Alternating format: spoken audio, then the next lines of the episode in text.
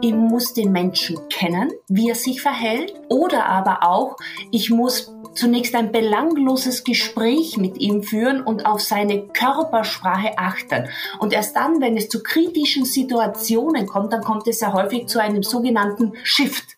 Und das ist das Gesetz der Reziprozität einfach. Und man kann einfach sagen, so wie ich etwas nach außen ausstrahle, so kommt es auch und wirkt es dann auch zurück. Wenn ich auf einen Menschen treffe, dann gibt es den kleinen Trick, sollte man einfach die Augenfarbe des Gegenübers suchen.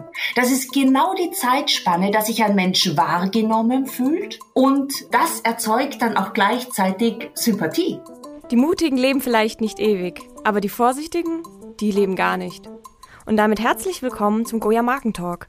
Unser Motto? Neues Denken, neue Wege. Ein Podcast, in dem es vorrangig um unterschiedlichste Veränderungsprozesse geht. Zudem diskutieren wir das Thema Marke aus spezifischen Blickwinkeln und richten den Blick auf das, was hinter den Kulissen passiert.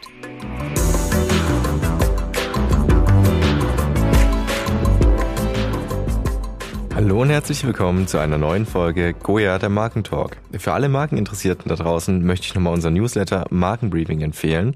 Er ist wie immer unten in den Shownotes verlinkt oder ihr könnt ihn einfach unter goya.eu slash abonnieren abonnieren.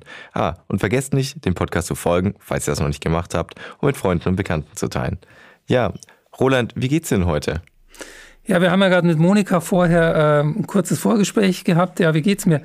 Einmal diese Pandemie. Was soll ich dazu sagen? Sie ist halt da, aber sie nervt immer mehr. Und das Wetter nervt auch immer mehr.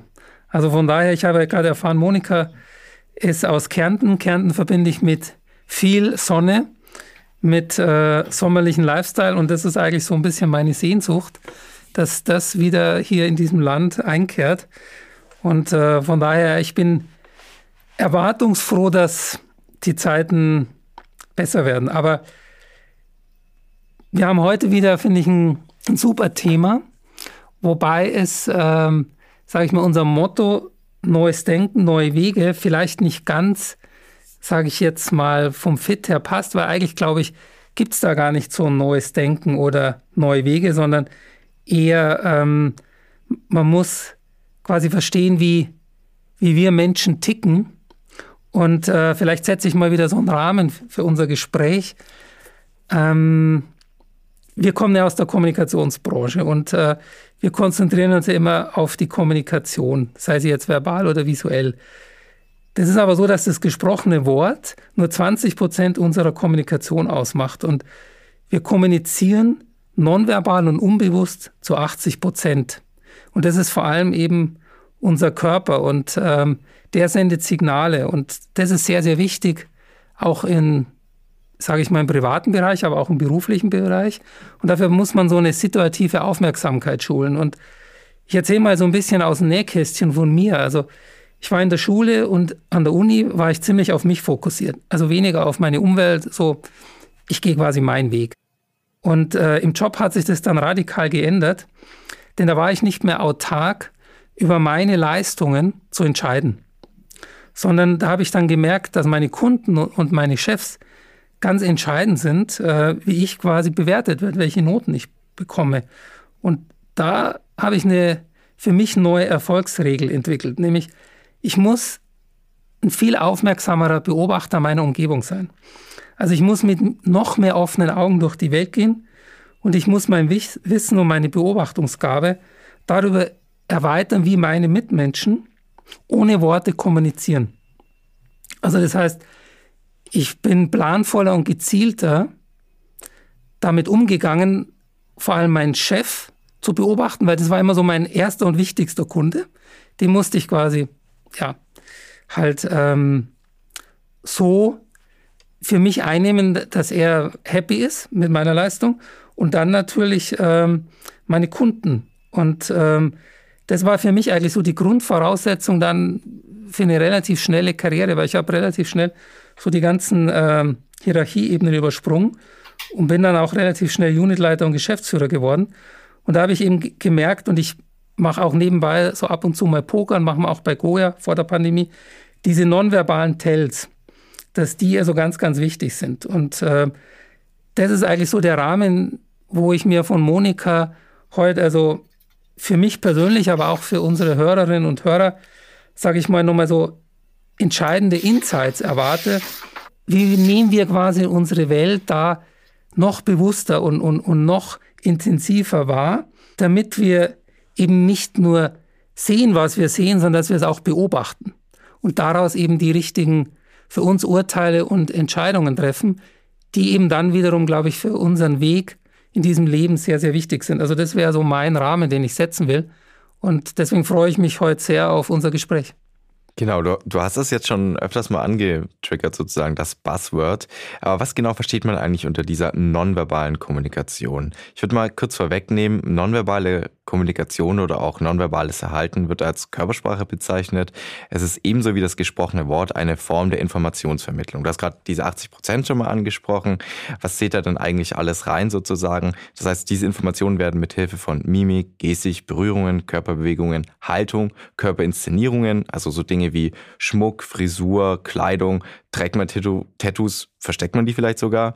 Ja, und sogar auch der Tonfall, die Klangfarbe oder die Lautstärke der Stimme übermittelt. Also das ist ein ganzes Set an verschiedenen Informationen, die da eigentlich auf einen einprasseln.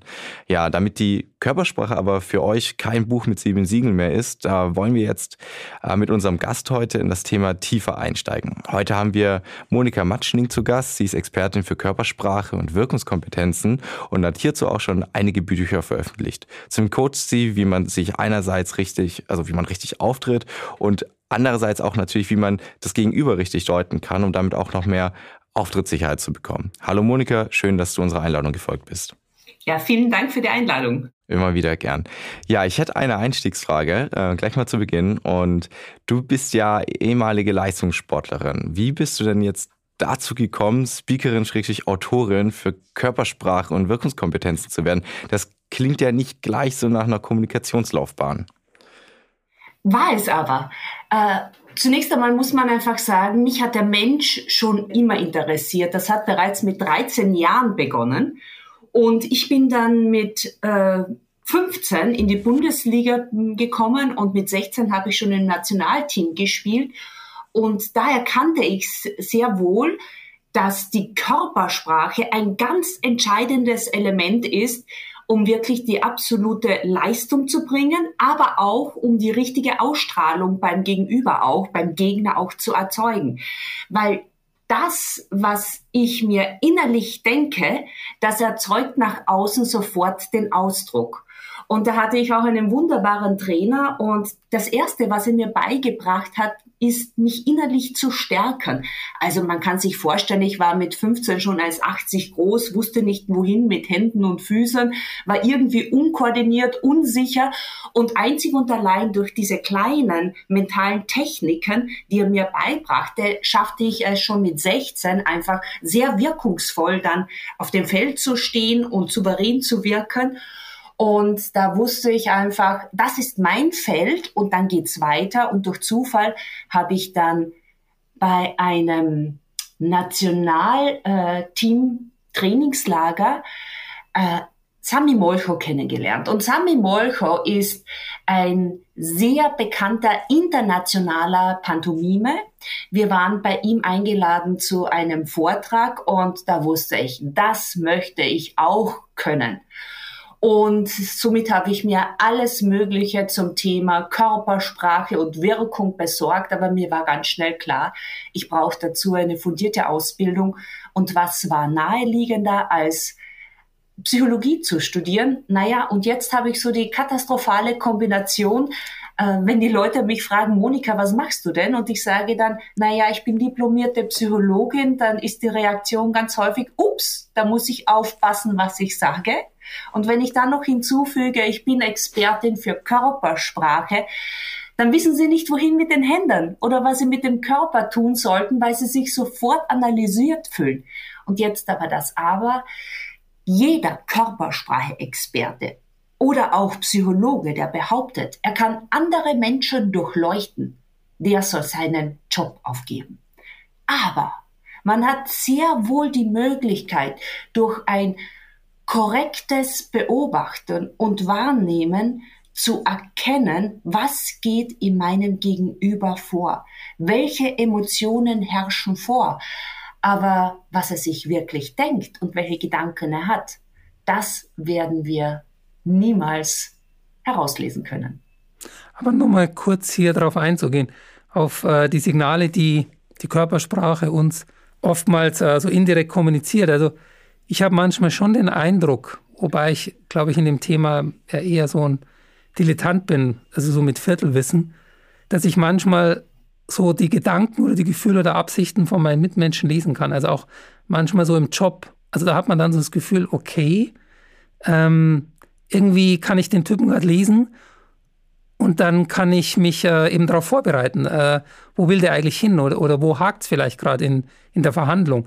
Und manchmal aber geht es mir dann so, dass ich so Menschen überhaupt nicht lesen kann und äh, überhaupt keinen Eindruck gerade habe, was denken die, was fühlen die, was haben die gerade für eine Absicht. Ähm, kann es auch sein, dass man zu gewissen Menschen schneller so einen Zugang hat als zu anderen Menschen? Also, Roland, eines ist natürlich zu sagen, wir können immer die Intentionen äh, oder Emotionen eines Menschen erkennen. Und darauf können wir dann die Rückschlüsse ziehen, was er wirklich im Schilde führt. Wir erkennen sofort, ob jemand wütend ist oder äh, Freude ausstrahlt. De diffiziler wird es dann, wenn es um Misstrauen geht oder Sarkasmus oder äh, ob jemand etwas wirklich ablehnt. Aber das sendet der Körper aus und das kann ich auf alle Fälle wahrnehmen. Und zur anderen Frage einfach, einige kann man schnell lesen, die sind wie ein offenes Buch und andere sind dann wie eine paralysierte Salzsäule. Die versuchen einfach alles zu verbergen. Generell kann man einfach sagen, dass man aus dem Menschen nur etwas herauslesen kann, wenn man seine Baseline kennt. Was ist die Baseline? Die Baseline ist das normale Verhalten einer jeden einzelnen Person. Und jeder von uns ist ein Unikat. Das bedeutet einfach, ich muss den Menschen kennen, wie er sich verhält, oder aber auch, ich muss zunächst ein belangloses Gespräch mit ihm führen und auf seine Körpersprache achten. Und erst dann, wenn es zu kritischen Situationen kommt, dann kommt es ja häufig zu einem sogenannten Shift. Das bedeutet zu einer Veränderung der Körpersprache. Und da muss ich in der Lage sein, das einfach wahrzunehmen. Und Roland, du scheinst ein sehr gutes Gespür zu haben.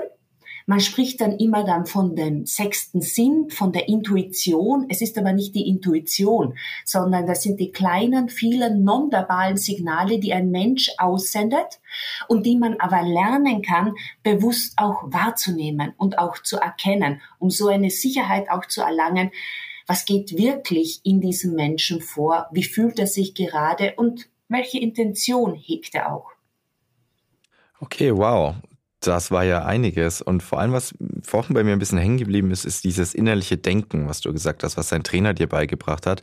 Dass das innere Denken, ich glaube, Neudeutsch oder ja, man würde jetzt Mindset sagen, oder meine Generation vielleicht würde das sagen, äh, dass, das das äußere Auftreten zeigt. Ich finde, das ist heutzutage weit verbreitet, dieses Mindset-Denken. Also vielleicht auch so diese Wirkungskompetenz im, ja, wir hatten dazu schon mal ein Thema, sagen wir es mal so. Ähm, wir hatten da in der dritten Folge mal jemanden eingeladen. Was ich damit meine, sind die Personal Brands. Das heißt, diese Wirkung dieser Personal Brands, wie man selber auftritt, das soll ja anderen Leuten davon überzeugen, hey, man ist erfolgreich, man kann etwas und damit sich auch so eine eigene Marke aufbauen sozusagen. Das heißt, dieses Mindset bildet dann auch Personal Brands, Schrägstrich, bildet Körpersprache Personal Brands. Ja, äh, absolut. Man könnte es so kurz zusammenfassen, das, was ich denke, strahle ich aus. Und das ist das Gesetz der Reziprozität einfach. Äh, und man kann einfach sagen, so wie ich etwas nach außen ausstrahle, so kommt es auch und wirkt es dann auch zurück. Und das ist ein ganz spannender Punkt. Und Gott sei Dank ist dieses Bewusstsein äh, mittlerweile auch stärker in den Vordergrund gerückt, weil man einfach durch das, äh, durch die richtige Einstellung, das richtige Mindset, die passende innere Haltung einfach sehr vieles auch bewirken kann. Auch natürlich körpersprachlich auch, auch gesehen.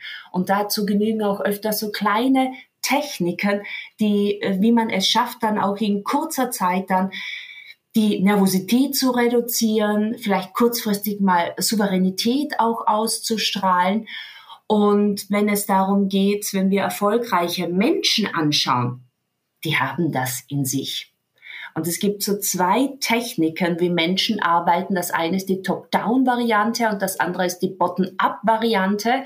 Wenn ich mit Menschen arbeite, dann gibt es die Bottom-up-Variante, die einfach besagt, von außen nach innen bedeutet, ich sage den Menschen, was sie tun sollten und die probieren es körpersprachlich aus und daraufhin hat es eine Rückkoppelung auf das Gefühl. Aber noch schneller kann ich mit Menschen arbeiten, wenn ich mit ihnen geistig arbeiten kann an der inneren Einstellung und das strahlen sie dann automatisch und dann authentisch wirkend nach außen aus. Du hast gerade zwei, finde ich, wichtige Begriffe gesagt, nämlich einmal Ausstrahlung und äh, erfolgreiche Menschen. Und äh, viele erfolgreiche Menschen haben so eine Ausstrahlung und aber auch, äh, was ich oft bemerke, und das hat auch ein kluger Investmentbanker, Ethan Mitchell mal gesagt, äh, ich zitiere ihn jetzt hier mal, People never remember what you tell them, they always remember how you made them feel. Und das, glaube ich, ist auch etwas, ähm, dass es gibt gewisse Menschen, die haben dieses Talent, anderen Menschen so ein Wohlgefühl zu vermitteln, so einen Raum zu schaffen, wo sie in ihrer Komfortzone sind und dann, ich sage mal, kann man sie auch in dem Sinne, wo man sie hinhaben will, kann man sie dann auch beeinflussen. Und äh, da würde mich mal interessieren, was hast du da so für Insights? Wie schaffen es denn gewisse Menschen, dass man sich in ihrer Umgebung einfach gut und wohl fühlt? Also als wenn man sich schon ewig kennen würde. Und natürlich wenn ich jemand vertraue, dann, ja, dann ist die Tür offen, um mit ihm einen guten Deal zu machen. Die Frage ist ja natürlich, wie schaffe ich es, dass die äh, mir ihr Vertrauen einfach schenken? Und da kann ich so ein paar Tipps mitgeben. Und zwar ein ganz entscheidender Punkt ist, mehr Fragen statt erzählen. Die geben einem das Gefühl, man interessiert sich für jemanden. Sie erzählen nicht von mein Haus, mein Auto, mein Boot, sondern sie fragen einfach die Person nach bestimmten Thematiken. Und wenn ein Mensch schon einmal die Möglichkeit hat, von sich zu erzählen, dann fühlt er sich gesehen und anerkannt. Und das ist ja eines der höchsten Bedürfnisse der Menschen, gesehen einfach und anerkannt auch zu werden. Ein weiterer Punkt ist, dass sie es schaffen, Präsenz zu erzeugen. Also nicht im Sinne von präsentieren, sondern im Hier und Jetzt zu sein. Gedanklich, aber auch körperlich und nicht schon beim nächsten Termin. Da fällt mir eine Geschichte ein, und zwar sagte man ja immer, Bill Clinton hat dieses Charisma und er ist dieser Menschenfänger. Und ich habe mir damals gedacht, ich verstehe nicht warum bis ich selbst auf ihn getroffen bin. Und zwar, es war in Düsseldorf, es war eine Riesenveranstaltung mit äh, 10.000 Menschen. Man ist da eh schon hochgradig nervös. Ich musste noch nach Bill Clinton sprechen. Da war ich gleich noch mal viel nervöser. Hm. Und ich war backstage. Und er hielt vorne seine grandiose äh, Leseübung, bekam danach natürlich Standing Ovation und dann habe ich was Faszinierendes erlebt. Er kam hinter die Bühne und ich wurde ihm vorgestellt. Und obwohl er hinter der Bühne zusammensackte, nach dem Motto, jetzt bin ich nicht mehr im Rampenlicht, jetzt kann ich wieder so sein, wie ich bin. Und in dem Moment, wo man sagte, äh, darf ich Ihnen vorstellen, das ist äh, Monika, richtete er sich auf und er blickte mich an wie noch nie ein Mensch zuvor. Es waren drei Sekunden, aber mir kam es an, mir kam es vor, als wären es wirklich äh, zehn Sekunden lang gewesen. Und ich hatte das Gefühl, ich bin der wichtigste Mensch in seinem Leben. Und dann habe ich natürlich recherchiert. Es ist die Macht der Akzeptanzresonanz. Und das ist ein weiterer Tipp, den jeder sofort ausprobieren kann. Wenn ich auf einen Menschen treffe, dann gibt es den kleinen Trick, sollte man einfach die Augenfarbe des Gegenübers suchen. Das ist genau die Zeitspanne, dass sich ein Mensch wahrgenommen fühlt und äh, das erzeugt dann auch gleichzeitig Sympathie. Und aber starren sollte man natürlich nicht, weil Blicke können auch töten. Und das ist eine Form der Präsenz, sofort auf den Menschen einzugehen, im Hier und Jetzt zu sein und den nächsten Termin einfach mal sein lassen. Das klingt sehr einfach, ist es aber auch nicht. Und ein weiterer Punkt ist Rapport aufbauen. Was ist damit gemeint? Sich immer auf die Wellenlänge des Gegenübers einfach zu bewegen. Und je nachdem, mit wem man spricht, ob ein CEO jetzt mit einem Mitarbeiter spricht, sich hier anzugleichen oder ob möglicherweise Barack Obama konnte das hervorragend. Egal mit wem er sprach, jeder fühlte sich einfach normal in seiner Gegenwart. Und dieses Rapport aufbauen, auf eine Wellenlänge zu kommen mit dem Gegenüber, äh, ist auch so ein Faktor, um einfach ähm, das Gefühl zu erzeugen, äh, mir ist jeder Mensch wert, ich respektiere jede. Und Rapport aufbauen passiert natürlich zunächst immer über die Körpersprache. Das ist jetzt eine sehr schöne Geschichte mit Bill Clinton. Und äh, ja, es gibt so Menschen, die gehen in so einen Raum rein und können diesen Raum quasi ausfüllen und, und äh, füllen ihn mit ihrer Emotion aus. Jetzt haben wir, finde ich, aber äh, im Moment im Berufsleben eine Situation, und ich glaube, die wird äh, bleiben, dass wir immer mehr online kommunizieren. Ähm, also wir haben zum Beispiel äh, letztes Jahr einen Kunden gewonnen, die Universität Koblenz, und vom Pitch bis zum Ende ähm, lief das alles online. Also es gab nie eine persönliche Begegnung. Und es ging eigentlich gut. Also ich war überrascht, dass man auch Workshops komplett online machen kann. Hätte ich vorher so nicht für möglich gehalten. Und trotzdem glaube ich, dass genau das, was du sagst, äh, dass das uns, glaube ich, jetzt ein bisschen verloren geht in dieser Online-Kommunikation, weil das, was dieses Charisma oder das, was halt solche Menschen haben, ob die das dann online noch ausstrahlen können, da bin ich jetzt ein bisschen skeptisch. Und was die nonverbale Kommunikation angeht, man sieht ja oft die Menschen nur noch vom Gesicht her, also ich sehe ja gar nicht ihren Körper, also kann ich ja auch diese Körpersignale gar nicht mehr sehen und dann auch nicht mehr beobachten. Also wie gehen wir eigentlich heute mit dieser Online-Kommunikation um? Was sind da so deine, sage ich jetzt mal, Erfahrungen, Beobachtungen, vielleicht auch Tipps für uns? Ja, das Dramatische ist, es geht die Atmosphäre verloren. Und die Atmosphäre ist etwas ganz Entscheidendes, um wirklich sehr effektiv und nennen wir es auch mal so ein bisschen intim miteinander zu kommunizieren, den anderen auch zu beschnuppern. Man hat einfach festgestellt, bei Video Videokonferenzen ist die Aufmerksamkeitsspanne extrem reduziert. Es kommt zu einem Feedback-Verlust. Also, wie du es schon erwähnt hast, man sieht einfach nicht den gesamten Körper. Es gehen viele nonverbale Signale verloren. Es kommt zu einem Empathie- und Emotionsverlust. Uns fällt es schwerer, wirklich die Gefühle des Gegenübers wahrzunehmen, was zu einer kognitiven Dissonanz im Hirn führt. Und das stresst uns einfach. Und es kommt auch zu einem Kontrollverlust. Und das ist ein ganz massiver Punkt. Menschen, die permanent auf äh, Videos oder bei Videokonferenzen performen müssen, die fühlen sich permanent äh, auf einer Bühne. Und wenn wir auf einer Bühne sind und präsentieren, da haben wir immer das Gefühl, wir müssen performativ sein, eine Show spielen.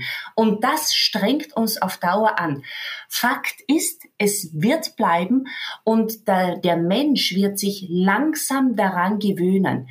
Wir müssen auf folgende Faktoren einfach achten, dass wir das richtige Setting haben bei einer Videokonferenz, dass man das Gesicht einigermaßen gut sieht, dass man nicht nur ein äh, überdimensional großen Schädel sieht, wo jede Zukunft im Gesicht irritierend wirkt, sondern wegschieben, damit man zumindest die Armbewegung und Teil des Oberkörpers sieht.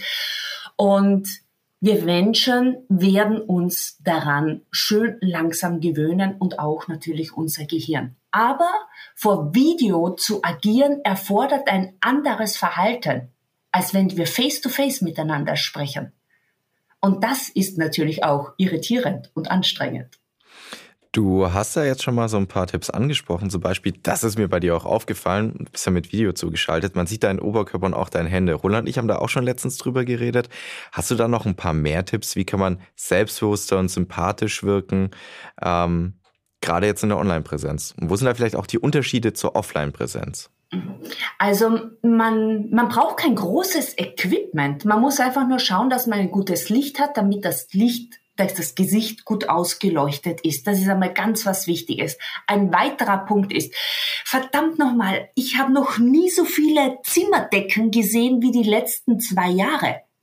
Die Kamera ist zu tief. Wenn die Kameraführung von unten nach oben kommt, wirkt man immer alles andere als sympathisch attraktiv oder wohlwollend, sondern die Laptop-Kamera kommt einfach in Augenhöhe. Und deshalb einfach ein paar Stapel unter den Laptop rein oder unter das Tablet, damit die Kamera in Augenhöhe ist. Ein weiterer Punkt ist, den Laptop wegschieben, damit man einen relativ großen Teil des Oberkörpers sieht und somit auch die Hände sichtbar sind. Weil es ist das Normalste auf der Welt, dass ich das Gesagte mit meinen Armen unterstreiche. Wenn ich das tue, wird meine Stimme dynamischer, ich habe einen emotionaleren Gesichtsausdruck und mein Gegenüber kann leichter einfach verstehen, was ich meine, weil ich das Gesagte unterstreiche. Jetzt kommt aber das Aber. Keine schreienden Hände. Damit meine ich einfach, die Armbewegungen sollten in die Horizontale erfolgen und nicht nach vorne in Richtung Kamera, weil da hat man dann das Gefühl, die Arme erschlagen mich. Und das sind so ein paar kleine Tipps. Und wenn ich dann noch eine aufrechte Sitzhaltung einnehme und König oder Königin spiele, dann fühle ich mich anders, dann wirke ich anders und das ist die halbe Miete. Und eine Frage hast du mir noch gestellt. Was war die andere Frage? Was der Unterschied ist einfach zwischen offline und äh, online. Da gibt es einen gravierenden Unterschied.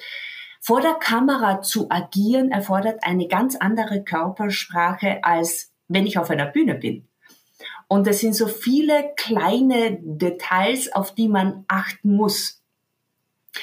Und das Schöne aber ist bei Offline, nennen wir es einfach mal so, ich denke jetzt daran, wenn ich einfach wo einen Vortrag halte oder äh, ein Seminar halte oder ein Coaching gebe, da muss man, äh, da kann man sich auch mal ab und zu ein paar Fehler erlauben.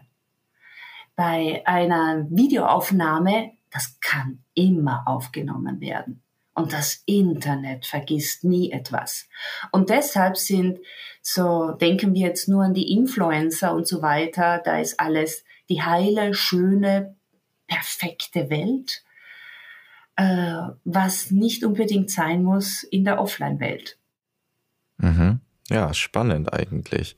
Wir haben auch mal von der Uni aus ähm, ein paar Präsentationen und Pitches gehabt.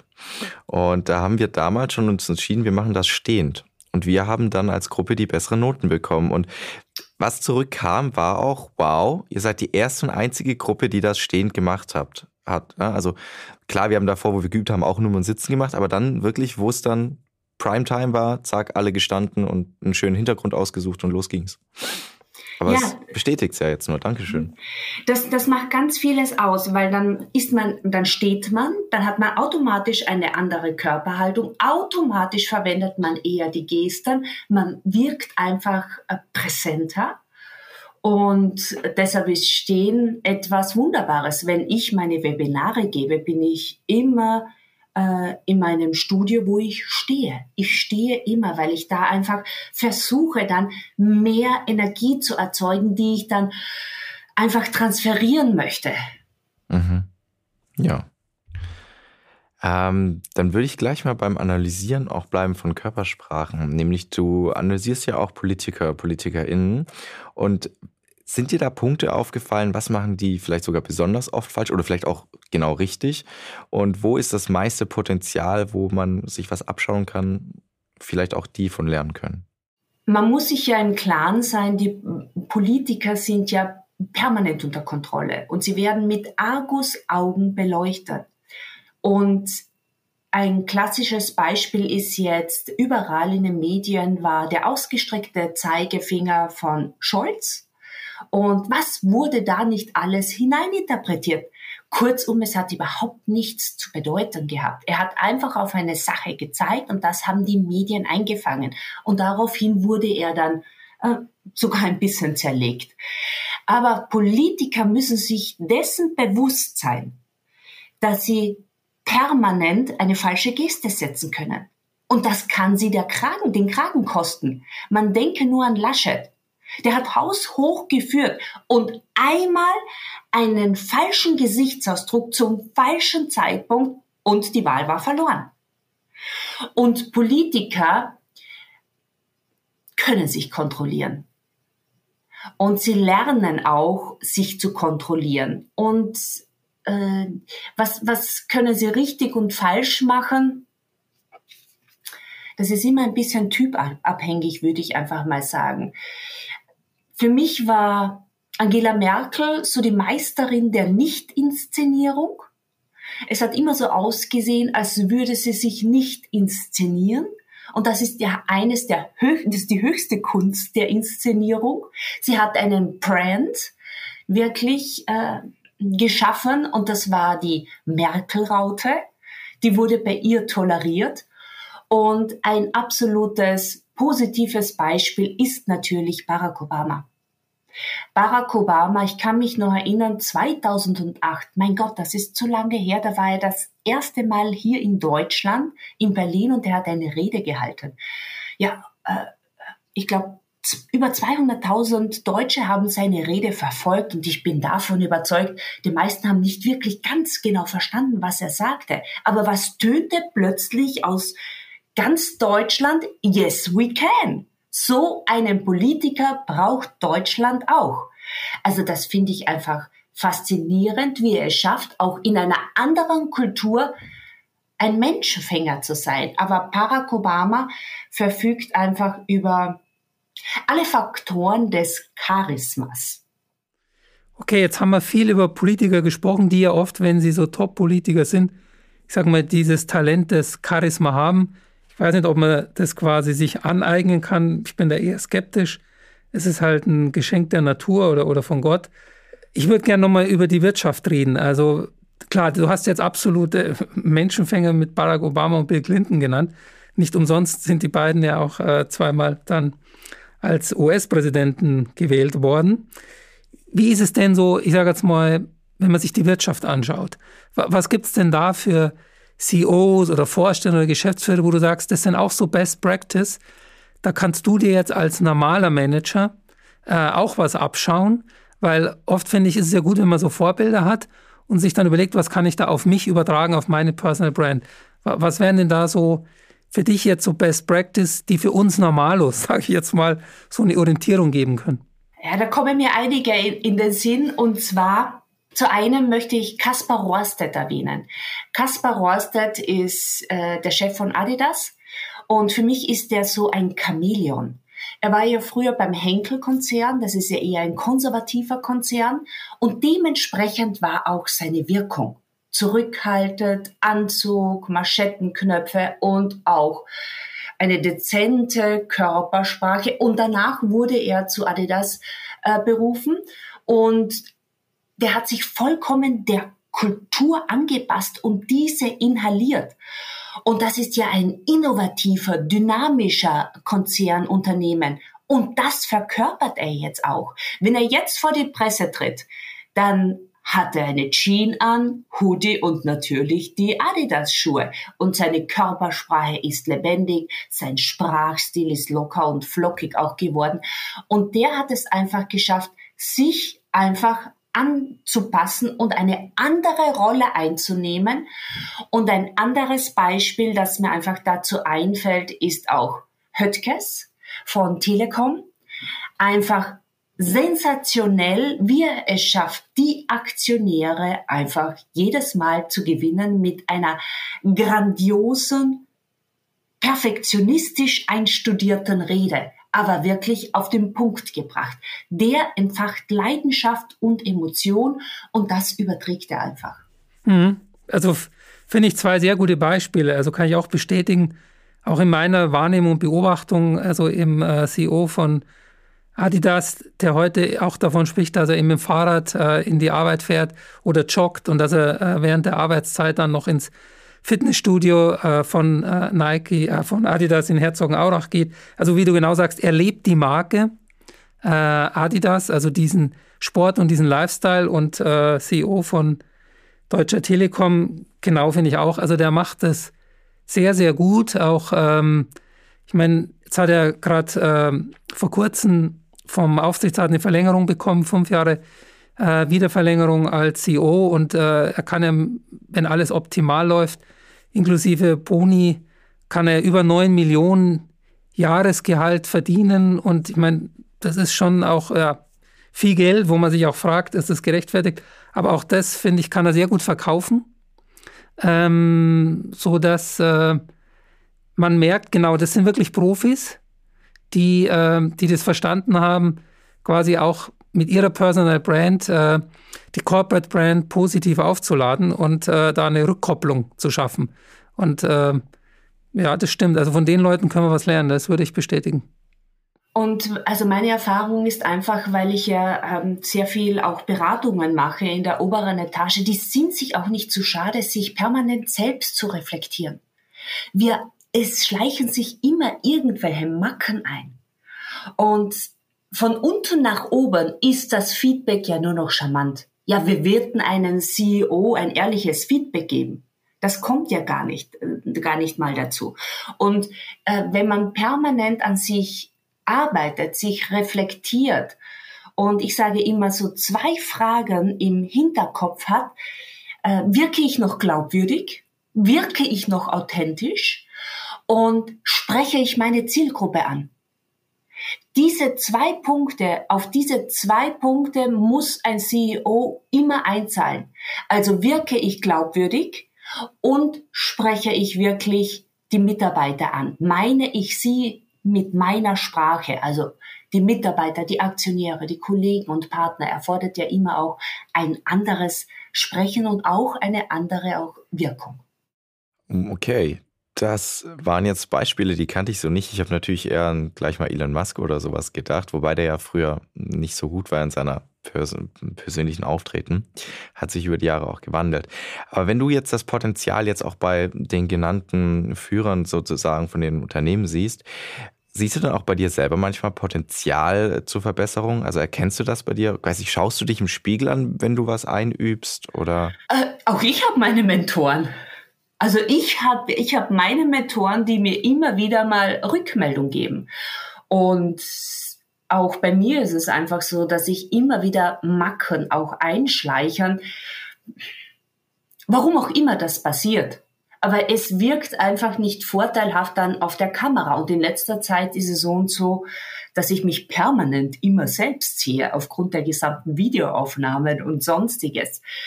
Oh, aber es gibt ein paar so Brands bei mir, wo ich einfach sage, das gehört zu mir. Das ist so meine dialektale Färbung, die ich einfach habe, der österreichische Slang. Der gehört einfach ein bisschen auch dazu. Und das andere ist auch, dass ich wenn ich auf einer Bühne stehe, einfach sehr expressiv auch mit meinen Gesten, mit meinem Körper auch arbeite. Und das sind so, für einen möchte, ist das manchmal zu viel. Und, aber klar muss sein, man kann nicht jedem gefallen. Mhm. Ist einfach so. Aber im Prinzip dieses Gefallen, das könnte man ja, du hast vorhin das Wort genannt, ähm, ja auch manipulieren. Du hast vorhin, glaube ich, beeinflussen gesagt, aber ist dann Körpersprache nicht auch ein Mittel, um zu manipulieren? Das ist ja sehr negativ konnotiert, aber. Oh Gott, manipulieren! Wie schrecklich das klingt. Wir alle manipulieren. Wir alle wollen Menschen beeinflussen äh, egal was ich tue, was ich sage, wenn ich auf einer Bühne stehe, jemanden coache äh, oder äh, etwas präsentiere, habe ich eine Absicht. Ich möchte, dass mein Gegenüber etwas tut, dass er etwas kauft, dass er sich für etwas interessiert. Und wir wollen immer Menschen beeinflussen. Und das geht zunächst ja nur über die Körpersprache. Wirkungskompetenz schlägt Sachkompetenz. Wirkungskompetenz schlägt Sachkompetenz. Heißt, wenn ich nicht passend wirke, dann werde ich nicht gesehen, nicht gehört und auch nicht verstanden. Das heißt nicht bitte, und das ist mir wichtig, dass Inhalt keine Relevanz mehr hat. Inhalt ist wichtiger denn je. Aber nur wenn ich es schaffe, einen Inhalt gut zu verpacken, visuell, bildhaft und emotional spreche und das mit meinem Körper verstärke, dann kommt die Botschaft auch bei meinem Gegenüber an. Ich glaube, das war jetzt wirklich ein gutes Key-Learning, fast schon für mich so ein Abschluss, dieses Wirkungskompetenz und äh, inhaltliche Kompetenz. Und das äh, zeigt auch eine IBM-Studie aus äh, den Jahren 12, 13, 14, hat HR mal bei IBM intern geprüft, wie macht man eigentlich Karriere in diesem Konzern. Und da wurde genau das bestätigt, was du sagst. Und ich glaube, das ist auch so das, was man mitnehmen soll. Nur 10 Prozent, sage ich mal, dessen, was deinen Karriereerfolg ausmacht, ist deine Kompetenz. Also das, was man so generell unter Performance versteht. Und äh, 60 Prozent ist Networking. Also ähm, wie, wie kommst du rüber? Also welches Image hast du in deinem Netzwerk und äh, wie baust du dich da als Personal Brand auf? Und 30 Prozent des äh, Karriereerfolgs bei IBM macht der Bekanntheitsgrad aus. Also kennen dich die wichtigen Leute und nur wenn sie dich kennen, können sie dich befördern. Und ich, ich glaube, das ist wirklich so das Entscheidende, dass man so ein, ein gutes Gefühl bekommt. Inhalt ist wichtig, aber wie man diesen Inhalt darbietet, äh, das ist halt eben auch sehr, sehr wichtig. Das ist etwas ganz Entscheidendes.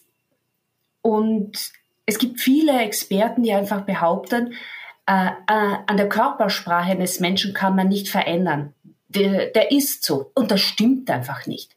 Da habe ich in meinen Seminaren schon wirkliche Metamorphosen erlebt, als wirklich aus so äh, mutlosen Menschen sind plötzlich so richtige Raketen geworden.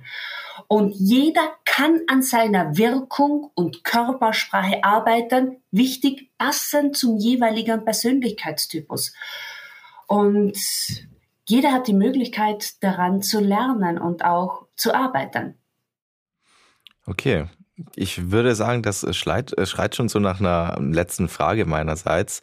Ich würde dich jetzt einfach mal, kannst du mir zwei, drei Tipps geben, also mir und natürlich auch unseren ZuhörerInnen, äh, wenn es darum geht, aktiv an der eigenen Wirkung zu arbeiten. Was könnte ich jetzt, Stand jetzt, heute machen?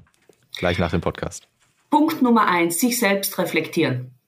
Das ist der erste Schritt. Ich muss wissen einmal selbst, wie wirke ich überhaupt? Weil sehr häufig bin ich die Ursache dafür, dass mein Gegenüber in einfach in einer bestimmten Art und Weise reagiert. Da mache ich mal kurz eine Aufnahme, schaue mir ein Video an oder sonstiges und ich reflektiere mich oder frage andere, wie wirke ich auf andere? Ein anderer Punkt ist am Mindset arbeiten, wirklich an der inneren Haltung. Wie denke ich so generell? Ist es eher positiv oder ist es eher negativ? Und auch das kann man bis zu einem gewissen Grad einfach trainieren, ein, eine positive innere Einstellung auch zu erlangen. Und das ist jetzt etwas, erfordert ein bisschen mehr Übung. In unterschiedlichen Situationen muss ich unterschiedlich wirken. Das heißt, wenn ich auf einer wenn ich eine Präsentation halte, einen Vortrag, dann muss ich stark wirken, souverän und Überzeugung ausstrahlen. Wenn ich aber möglicherweise ein Kundengespräch führe, dann muss ich auch mal eher eine weiche Körpersprache einsetzen, um Vertrauen aufzubauen, um aus ihm etwas rauszukitzeln, noch mehr zu ihm erfahren. Und das Körpersprache ist kontextabhängig. Aber die Leute haben die Möglichkeit, immer an ihrer Wirkung und Körpersprache zu arbeiten, egal ob es sich um Verkauf, Verhandlung, Präsentation, Mentaltechniken handelt. Und da habe ich ja gerade erst mein ganz aktuelles Produkt, äh, meinen Körpersprache Campus rausgegeben, egal wann, egal wo. Jeder hat die Möglichkeit, wirklich an seiner Wirkung zu arbeiten. Das geht ganz schnell, jeden Tag fünf Minuten und mit der Zeit, Übung macht die Meister, hat man die Chance, andere Menschen besser wahrzunehmen und vor allem auch besser zu wirken. Ja, schön. Danke dafür. Ich denke, wir haben heute wieder einiges dazugelernt und vielen Dank dir dafür, Monika. Und ich freue mich ja schon auf ein paar Bücher, die ich mir jetzt auf die Liste schreibe. Ja, war ein sehr gutes Gespräch. Also ich habe auch nochmal was für mich mitgenommen und äh, ja, dann äh, sage ich mal schöne Grüße nach Oberbayern. Ähm, ist ja meine Heimat und äh, dann, äh, ja, vielleicht sehen wir uns mal irgendwo bei einem Vortrag oder was wieder live und äh, kommen weg aus dem virtuellen Raum. Also tschüss und vielen Dank. Vielen Dank. Dankeschön. Tschüss. Ich würde noch mal eins anmerken, nämlich an unsere Zuhörer da draußen. Ähm, alle, die noch mal was über das Thema Eigenwirkung beziehungsweise Personal Brands weiter erfahren möchten, hatten wir hierzu schon mal eine Folge gemacht mit der Marina Zayas. Das ist die dritte Folge. Die könnt ihr euch einfach ja, bei uns in der Liste anschauen oder unten habe ich es auch nochmal in den Show Notes verlinkt. Das war's schon mit dem Goya Markentalk. Vielen Dank, dass ihr heute mit dabei wart. Abonniert gerne unsere Social Media Kanäle und diesen Podcast und wenn ihr schon dabei seid, schaut gerne mal auf unserer Website goya.eu vorbei. Dort findet ihr nicht nur unser Markenbriefing, sondern auch viele Infos rund um die Themen Innovations- und Brandmanagement. Tschüss und bis bald, eure Caroline Bierlich und Roland Albrecht.